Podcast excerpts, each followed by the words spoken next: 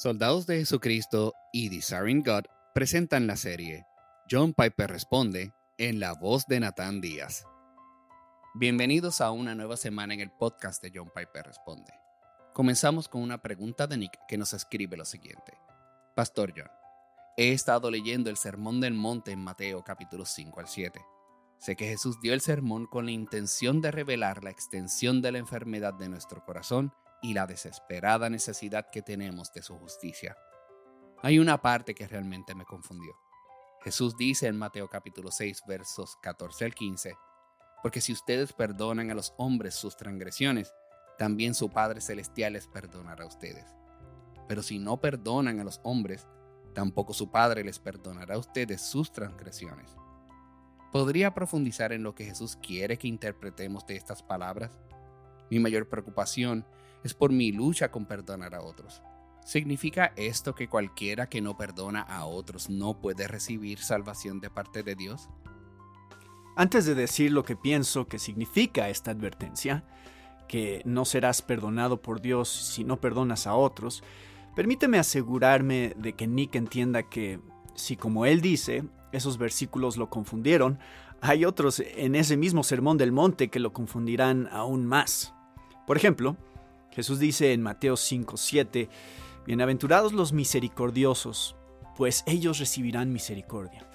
Así que recibir misericordia es a través de ser nosotros mismos misericordiosos. Esto es casi lo mismo que Mateo 6:15, el versículo que lo confunde. Recibimos la misericordia en el juicio si confiar en la misericordia de Cristo nos ha hecho misericordiosos. Santiago lo pone de esta manera, porque el juicio de Dios será sin misericordia para el que no ha mostrado misericordia. La misericordia triunfa sobre el juicio. Santiago 2.13. Es decir, si mostramos misericordia, nuestro juicio no resultará en condenación, sino en misericordia. Aquí está el mismo problema, el mismo asunto que estamos abordando. O considera Mateo 5:29. Si tu ojo derecho te hace pecar, arráncalo y tíralo, porque te es mejor que se pierda uno de tus miembros y no que todo tu cuerpo sea arrojado al infierno. ¿Qué dice que no luchar contra la lujuria hasta sacarte los ojos resultará en el infierno. Es el mismo asunto. Considera Mateo 7, 16 al 20, donde Jesús dice que los falsos cristianos serán conocidos por su fruto. Por sus frutos los conocerán. ¿Acaso se recogen uvas de los espinos o higos de los cardos? Así, todo árbol bueno da frutos buenos, pero el árbol malo da frutos malos. Un árbol bueno no puede producir frutos malos, ni un árbol malo producir frutos buenos. Todo árbol que no da buen fruto es cortado y echado al fuego. Así que, por sus frutos los conocerán. De nuevo, Jesús dice que la ausencia de buen fruto en nuestras vidas equivale al fuego. Pero asegúrate de mirar con cuidado las palabras. Dar fruto no te hace un buen árbol. Muchas personas saltan rápidamente a la conclusión de que si hay algún tipo de condicionante en el juicio, por ejemplo, que debes dar buen fruto, que debes luchar contra la lujuria o que debes ser perdonador. Eso quiere decir que de alguna manera estamos transformándonos en árboles buenos y ganando la salvación por esos frutos. Bueno, eso es una locura. El texto dice, todo árbol bueno da frutos buenos. Si tienes frutos buenos, eres un árbol bueno. No funciona al revés. No somos salvos por nuestro buen fruto. El buen fruto muestra que somos árboles buenos de fe en Jesús. Mateo 7, 21 al 23 dice, No todo el que me dice Señor, Señor, entrará en el reino de los cielos, sino el que hace la voluntad de mi Padre que está en los cielos. Muchos me dirán en aquel día, Señor, Señor, ¿no profetizamos en tu nombre? ¿Y en tu nombre echamos fuera demonios? ¿Y en tu nombre hicimos muchos milagros? Entonces les declararé, jamás los conocí, apártense de mí, los que practican la iniquidad. Así que reconocer el señorío de Jesús no salva a nadie. Mostramos su señorío al hacer la voluntad de su Padre. Sin esta evidencia en nuestra vida, oiremos las palabras jamás los conocí. Y luego él dice, cualquiera que oye estas palabras mías y las pone en práctica, será semejante a un hombre sabio que edificó su casa sobre la roca, para no ser destruido en el juicio. Mateo 7:24. Y entonces dice, todo el que oye estas palabras mías y no las pone en práctica, será semejante a un hombre insensato que edificó su casa sobre la arena. Mateo 7:26. En el juicio, él termina arrastrado por el torrente.